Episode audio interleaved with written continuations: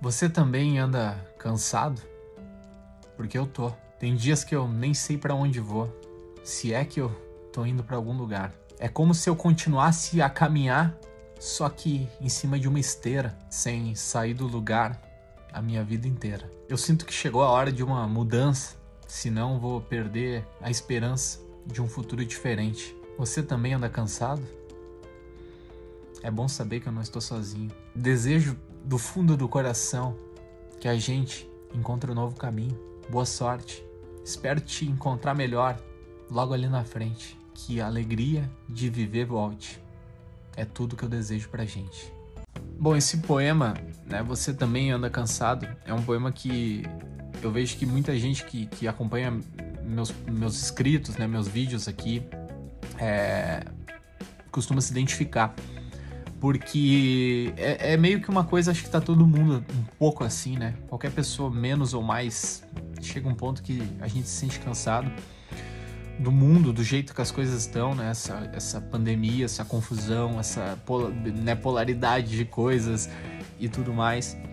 E uma coisa que eu noto desde que comecei a escrever e postar vídeos aqui na internet é essa conexão que a gente cria, né? Que as pessoas criam justamente por compartilhar dos mesmos problemas. E, e é muito bom, é muito bom saber que a gente compartilha dos mesmos problemas, porque muitas vezes a gente se sente, cara, né?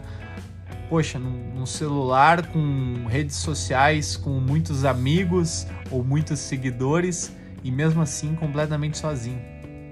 E às vezes é fácil esquecer no mundo que a gente tá que a, as pessoas têm os mesmos tipos de problema, né? Muitas vezes a gente acha que tem coisas que, sei lá, a gente tá sozinho, só a gente passa por aquilo.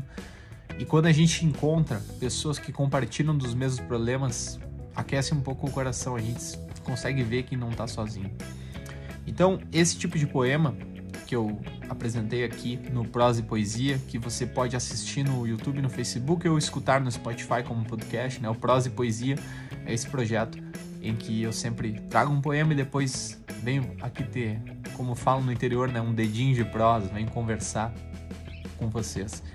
É, é sobre a gente se identificar nos problemas, mesmo nos problemas, a gente se sentir menos solitário, gente poder enxergar que existe um caminho, que existem pessoas que sofrem das mesmas coisas que a gente e a partir dessa identificação a partir dessa sensação de não estar mais sozinho, a gente poder se sentir no mínimo um pouquinho melhor e ter alguém para conversar e para trocar ideia, né? Isso que eu geralmente faço é incentivar as pessoas que me acompanham aqui, que deixam um comentário, que conversam, que conversem entre si, que façam novos amigos e que saibam que a gente não está sozinho.